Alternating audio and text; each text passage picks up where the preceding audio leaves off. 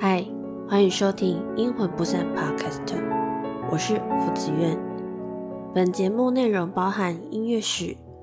电影、书籍、经验等分享内容，大家可以挑选自己喜欢的系列进行收听。准备好了吗？让我们一起听下去。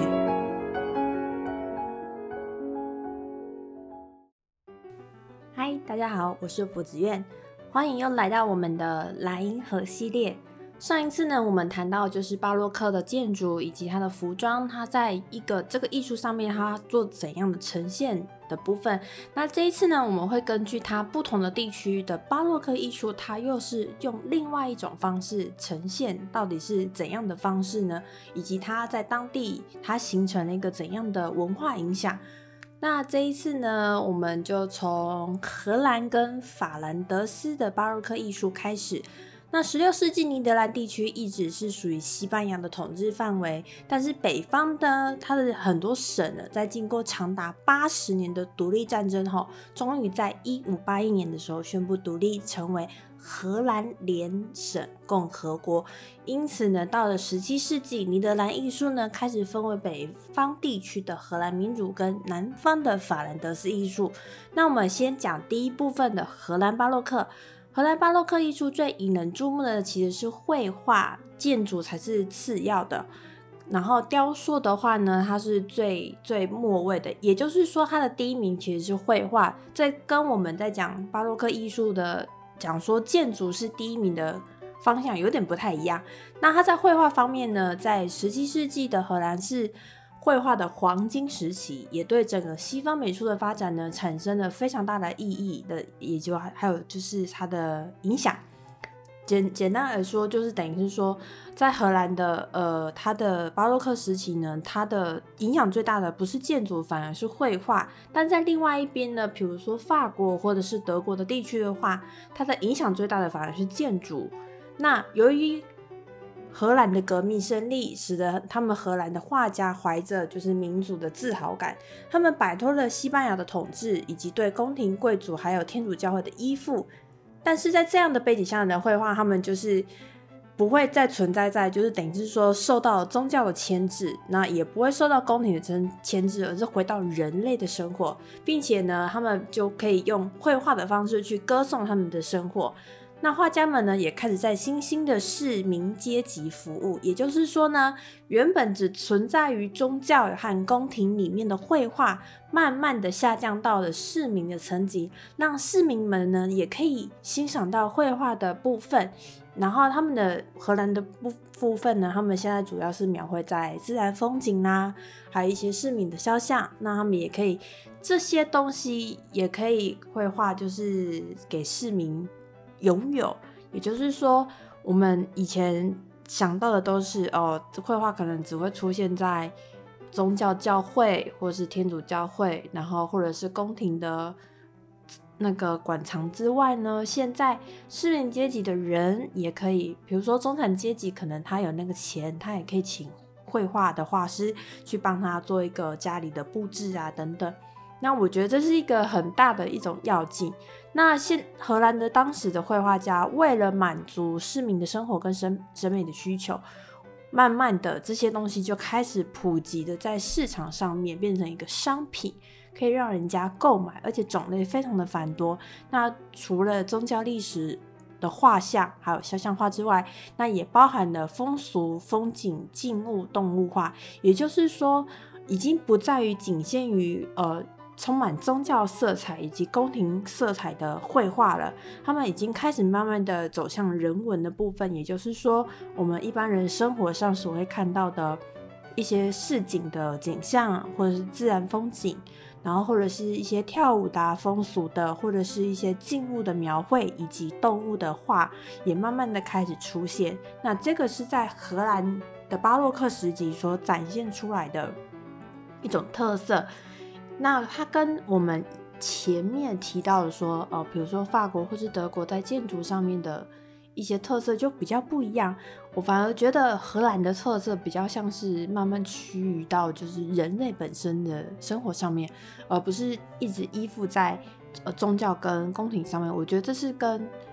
我们在上一集谈到的巴洛克的一些印象有点不太一样。我觉得这蛮蛮有蛮是蛮有特色的，可能是因为他们已经脱离了他们的统治统治时期，就是西班牙的统治时期。那他们希望就是生活上能够回归到人的身体上面去。我觉得这是一个蛮好的想法。对巴洛克跟德国那边还有法国那边，其实是一个蛮大的差异。另外一个就是我们刚刚提到的南部的法兰德斯的巴洛克。然后呢，弗兰德斯为西欧的一个历史地名，那它是泛指古代的尼德兰南部地区，所以叫弗兰德斯。但大体上呢，包括现在的比利时，然后卢森堡以及法国东北部的部分地区。它的艺术史最重要的期间是从十五世纪到十八世纪，其中又以十七世纪为黄金时代。那这个部分就跟我们上面提到荷兰的绘画时间也是在十七世纪，所以也就是说，整个不管是北方或是南方，在这个荷兰的联省共和国里面呢，绘画就是在十七世纪是一个非常重大的黄金时期。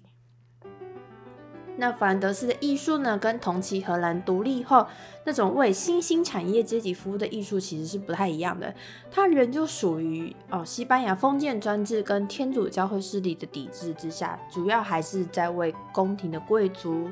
然后富商。啊，还有一个新兴的宗教叫耶稣会服务。那这类的人物对艺术的要求，促使了凡德是绘画具有追求富丽堂皇的装饰风格。那这个讲到这个部分，它其实就比较偏向我们理解上的那个巴洛克的艺术。然后在弗兰德斯的艺术当中，最引人注目的一样也是绘画，其次。才是建筑，最后才是雕塑。所以，如果这样子总和统下来的话，这个共和国其实它在绘画上面就是他们的 number one。那只是说，呃，北部跟南部的话，他们有分。北部的话，荷兰地区它就是以人文为主，然后回归到人的本身的审美观。但是在南部的法兰德斯的部分呢，它还是一样会以专制、西班牙专制的，还有天主教会，然后以及新兴的。耶稣会啊，贵族、富商还是为主要的要求。那这一点就跟我们上一集提到的巴洛克的艺术就比较像了，一样还是追求富丽堂皇的装饰风格。再来呢，我们要介绍的是英国跟法国的巴洛克艺术。由于宗教的信仰跟政治体体制缘故，英国的巴洛克其实并没有很很明显。这个也是在我们的读到的历史当中，也是算是蛮。常见的一个历史的说明，英国的巴洛克是真的比较没有那么的明显。那呃，在不管是在建筑史上还是绘画史上，那包南瓜到音乐史上，其实英国的巴洛克真的没有到非常的明显。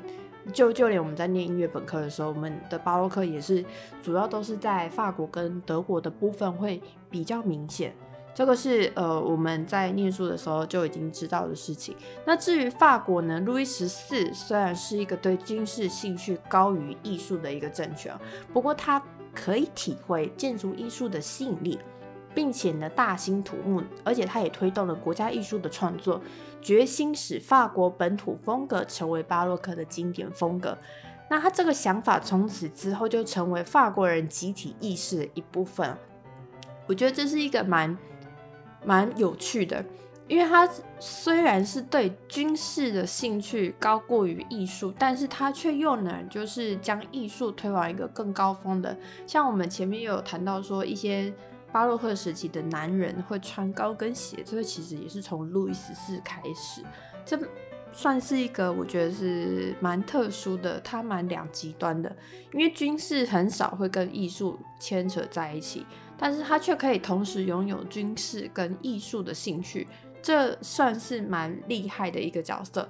也是算呃法国历史上一个非常著名的一个推动的人。好，我们先来讲一下英国的巴洛克时期，他们的建筑啊装饰一样也是在华丽，不过它是在椭圆形的大厅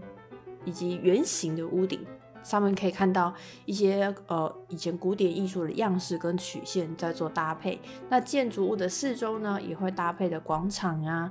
庭园、喷泉跟雕像。不过呢，因为英国基本上是一个新教的国家，在当时，所以它其实是反对巴洛克这种类型的艺术。所以在圣保罗大教堂虽然是属于巴洛克风格，但它还是舍弃了属于巴洛克的那种很狂想的部分，就是很矫饰的那种。那它尽量倾向于我们巴洛克前一个时期文艺复兴的理性。那雷恩的圣保罗大教堂主要的结构是以沉稳的文艺复兴为它的主要风格。那和凡尔赛宫一样，在外观会比较少夸张的装饰，给人一种宏观的感觉。但是我们都知道，凡尔赛宫的里面其实才是它最经典的地方。这个就跟英国的巴洛克时期的建筑是完全是不一样的哦。那理性风气呢，对艺术发展。其实是相当不利的。譬如说，英国一直要到十八世纪才渐渐出现自己本土的画家。那在这之前呢，我们看到在英国从事绘画的，其实大部分都是来过来自外国的画家，比如说范戴克等人。那主要还是因为他们取决于他们的政学上面，他们为了那个新教的部分。之前在念历史书上，印象中好像是为了。跟联姻的关系有关，所以当时他为了再娶，所以当时的英国就创立了一个英国新教。那想当男儿，他竟然放弃了法国跟德国的联姻之后呢，所以他一定也是会去反对巴洛克这种就是很华丽的艺术，因为你既然要反，就一定是反到底嘛，所以英国才会出现。非常非常非常少的巴洛克风格的东西，然后反而是文艺复兴的东西，理性上的风气反而会是比较盛的。好，再来我们谈一下第二个部分，最有名的法国的巴洛克。法国巴洛克的极盛时期就是在路易十四的时期。那法王路易十四呢，被称为太阳王，为什么呢？因为他执政时期是君权神授思想最巅峰的时刻。那说到太阳王呢，就讲到一个题外话。其实，在法国的音乐剧里面也有一部叫做《太阳王》，如果有兴趣的话，大家可以去查一下。但是它资料其实比较少，中文的资料比较少，外文资料比较多。对我之前有稍微看过一下，我觉得蛮蛮有趣的那个《太阳王》那一部剧。好，这是题外话。那我们现在回到原本的历史上面。路易十四呢，他非常向往意大利的文艺复兴，所以他就建立了法兰西学院。那每年呢，会派遣艺术家到意大利学习。路易十四呢，新建的凡尔赛宫，那我们也都知道，凡尔赛宫是很雍容华贵、富丽堂皇。于是呢，这两个形容词就成为法国巴洛克式建筑的代表的名称。那受到路易十四的影响，整个法国举凡的服装、礼仪。艺术都展现了巴洛克的风格，意大利古典美学是主流，那再就是衍生出了巴洛克的风格，所以整个法国都是巴洛克的风格。至于法国北方的法兰德斯跟东方的日耳曼，也对法国的巴洛克运动还是多多少少还是会有一些影响的。讲到法国的巴洛克艺术，那也就是要说从法国衍生出来的洛可可洛可可艺术。十八世纪初呢，巴洛克虽然继续在欧洲各地在流行，但同时呢，还有一种就是用用色比较清淡甜美，充满着就是淡淡的华丽风格的，就是罗可可。我们都知道巴洛克就是极尽的极端奢华，那所以罗可可出来的时候，它其实就是等于是说巴洛克的降级版。应该这样讲嘛？应该是说它的就是用色稍微清淡的、清淡一点的，所以叫另外一种名字叫罗可可。那它这个艺术的在法国产生，就是慢慢的就是开始风行，而且当时大家对于路易十四的严肃风格已经失去兴兴趣了，他们就开始追求就是实用和亲切的空间，因此罗可可的绘画是以风俗画为主。这个我觉得这个比较特殊一点，因为。前面我们刚刚讲到荷兰，它都是说哦人啊、风景画、动物画、自然风景，然后反而在罗可可里面的话，绘画是以风俗画为主。风俗画，嗯，我之前念艺术史，不是艺术史，音乐史的时候，风俗画其实简称就是其就是平民化了啦。因为我们另外一边就是宗教，宗教的反面其实就是世俗。那我我我看到这份资料的时候，我觉得他应该就是以世俗这个方向为他的绘画主轴。好，我们那我们接下去，洛可可风格虽然保有了巴洛克风格的综合特性，但是它却去除了以往艺术的仪式感，还有宗教性，改由轻快奔放跟亲近，还有日常性取代了王权思想跟宗教信仰的气息，而且呢，还强调了。精美柔软的气氛，又大量的使用光线，表现出一种装饰性的风格。也就是说，罗可可跟巴洛克比起来的话，罗可可它的色彩其实并没有到非常的浓厚或是浓重之类的，而巴洛克呢，为了富丽堂皇的关系，所以它的用色或者是它的一些风格色彩就会比较浓烈一点。那这个就是应该是这两个最大的差别。那从形式上来说呢，罗可可绘画呢，将巴洛克式的阴暗色调改为清亮的色彩，就跟我们刚刚讲的，就是颜色上的浓烈分别。以图那罗可可它会突出呢蓝色跟绿色等亮色调，使银色灰色显得不那么冷峻，就没有那么冷这样子。然后而且它会更突出粉红、红色、淡紫色的层次变化。这个其实让我想到了法国的马卡龙，它们的颜色就是。很缤纷，就是红色、粉色之类的那种，很很粉嫩粉嫩的感觉。那再来就是罗可可的绘画的线条，只是类似建筑物和装饰物的线条，它们会呈现连续的弯曲的曲线，成为一种很随意但是又很精致的整体。那也就是说，它还是保有巴洛克的那种曲线风格，只是说它把这些风格呢，把它稍微降低了一点，变得比较柔和，比较不那么的。强烈，让眼睛没那么辣眼，辣眼睛就是比较 震撼力比较没那么大，就是让它轻盈化一点。那罗可可艺术流传的区域其实不广，到了十八世纪中叶呢，就慢慢的逐渐衰微，然后改为了新古典主义取代。新古典主义其实就是等于是说，把以前的文艺复兴的古典主义再重新再做一个变相的更改，所以等于是说它又回来了。那这个之后呢，讲到新古典主义那个时代的音乐的时候，我们会再来探讨这个问题啊。好，接下来是洛可可风格艺术，它是产生在十八世纪。那当时法国的话呢，是受到上流社会最受欢迎的服装服饰。然后洛可可的女装呢，是从紧身胸衣、倒三角的那个角片，我觉得那个倒三角角片应该就是所谓的马甲，然后还有裙撑，好，然后罩在那个。裙撑外面那种华丽的衬裙，简反正就是一层一层一层一层一层的，然后它很大的程度缔造了，就是想要制造洛可可女装的浪漫跟迷人的华贵风情。我想讲到法国，大家第一个想到的就是它的浪漫，所以它在衣服上面呢，它就极尽所能的去表达他们的法国风情。那洛可可服装也大量用了很多夸张的造型啊，柔和艳丽的色彩跟。自然形态的装饰，跟人家以奢华浪漫的视觉效果，应该是说它的它的颜色，因为比较粉嫩，然后又又又又又有很多自然形态。像我之前看那个玛丽皇后的电影，她的那个假发上面就装了一只鸟，就是 就是很像要把那种大自然，然后融合到自己的衣服上面去的那种感觉。我觉得大家想要看一下洛可可风格的话，建议真的真的大家去看《玛丽王后》这部电影。这部电影真的是，呃，我觉得是最能凸显巴洛克时期跟洛可可风格的一部电影。真的非常，整个画面真的是粉嫩到不行，我真的眼睛都快瞎了。那个真的是画面，真是一片白，而且非常多那种很小很小的细部的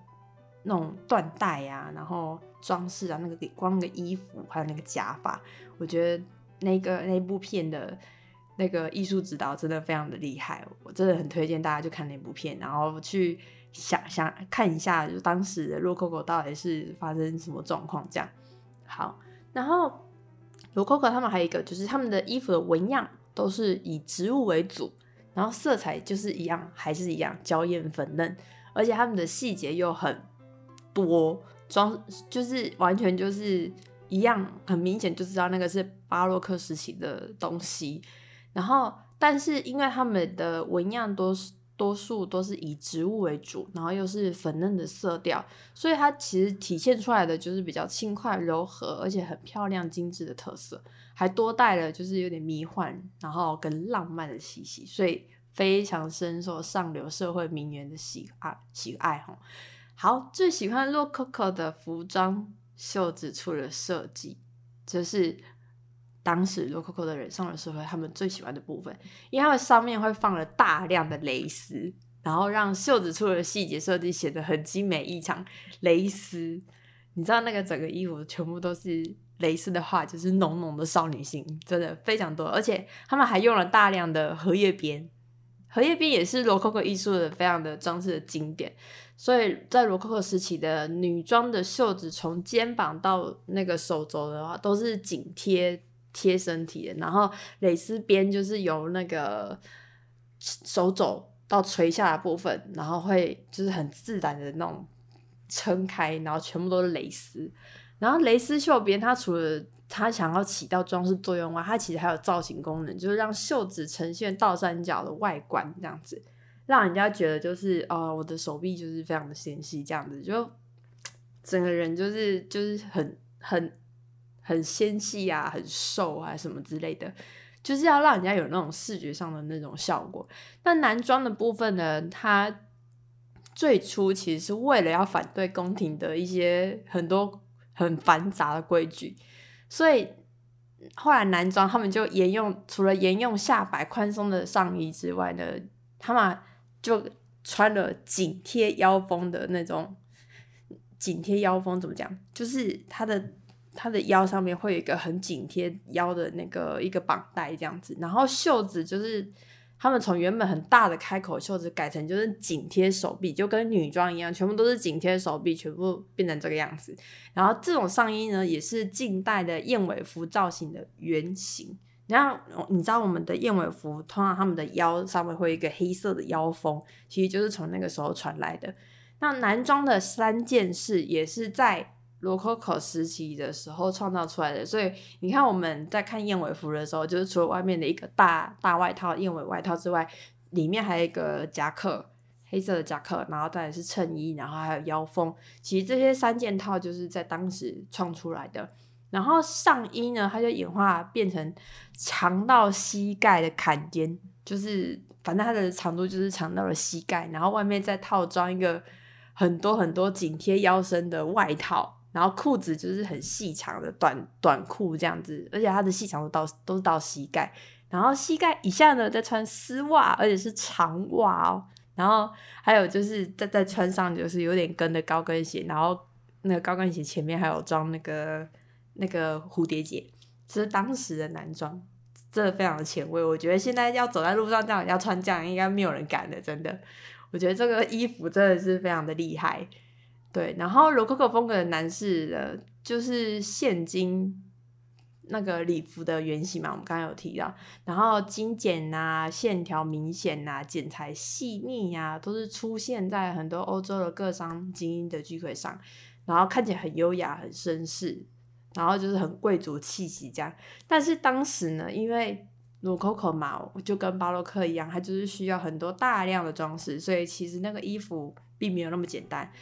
大家其实，大家应该对路易十四的那套衣服应该都很有印象的。它其实就是很经典的当时罗可可的风风格。好，那再来呢，我们就一定会提到矫饰主义。我们从上一集就一直提到这个矫饰主义的部分。好，矫饰主义的定义其实是在视觉的艺术上，它呃除了呃绘画、雕塑、建筑。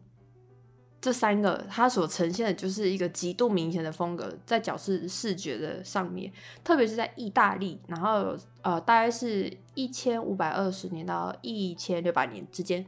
那它的特征呢，就是瘦长的形状、夸大的风格，然后而且会有点不平衡的姿态来描绘人类和动物，然后产生戏剧化的张力。这是用眼睛以视觉艺术当中来说。那矫饰艺术这个词来自于意大利的手 “mano” 这个字，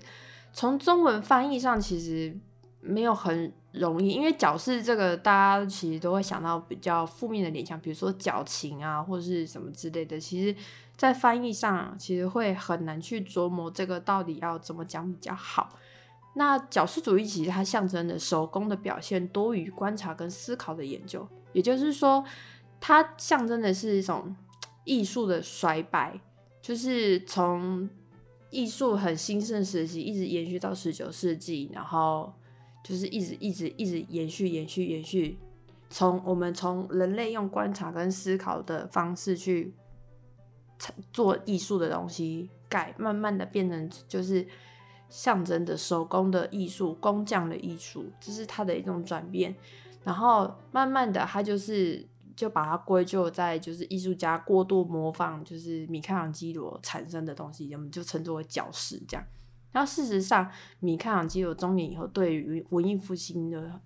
那些很均衡、和谐的古典风格，其实并没有很满意。他追求更多肢体动作上的变化，跟夸大的情绪反应，使人物的，就是让人物的身体呢，可以产生更多的律动感，也产生更多的表情。那因为米开朗基罗这种对外在形式上夸张的表现，使他的后期的作品被称为矫饰主义的倾向。他只是倾向而已。所以，真正的矫饰主义还是在巴洛克时期的时候才会整个大爆棚。这样，那这种艺术形式呢，曾被藐视了三百多年，因为太夸张了。到了二十世纪的绘画跟雕刻方面呢，这类的东西，十六世纪的作品才受到重视跟。获得正面的评价，就像我们刚刚讲的，我们说矫饰就是带有着负面意思。那至于同一个时代的建筑，则是要到一九三零年代的时候，才有人发现矫饰两个字也可以用上。那艺术学家发现，艺术家企图反抗米开朗基罗跟拉斐尔表现的这个艺术原则，其精神跟勇气跟二十世纪的反叛反叛。反叛性艺术家其实有很多相似之处，因为当时米开朗基罗跟拉斐尔他们后期的作品，也就是想要反对那种太过于理性啊、太过均衡、太过和谐，所以他们才做了有点类似矫饰主义的这样倾向。这也就是刚刚刚好跟二十世纪的反叛性艺术家刚好有一个对照，这样子。好，这是关于巴洛克的艺术，从建筑、绘画。到现在为止，我们讲到的还有服装等等，所有的东西，这都是巴洛克音乐产生的背景。虽然我们讲非常非常非常的久，但其实这些东西呢，它是没有办法去错过的，因为这些东西就是当代影响巴洛克时期音乐最大的原因。那我们下接下来下一下一个蓝银河系列呢，我们就会正式的开始来介绍。巴洛克音乐在这样子的一个氛围下，不管是罗可可也好，还是呃每一个国家的巴洛克的风格也好，在这种矫饰主义的情况下呢，我们的巴洛克音乐它是用怎样的方式去呈现在音乐上面的旋律，以及它的思想上面是如何去建造一个非常细腻又呃很多华丽装饰，然后以及让一些上流社会能够接受。一的音乐的风格，以及他们作曲家他们都用哪一些手法去呈现他们这样子的当时的艺术风格，所以我们才要花这么多的时间去讲说巴洛克的背景跟艺术，还有建筑、绘画等等，为什么会要用这些方式才讲到巴洛克音乐？因为巴洛克音乐就是在那样子的环境长大的，所以我们必须要从。追根究底，要回到最原始出的地方，我们再来去探讨，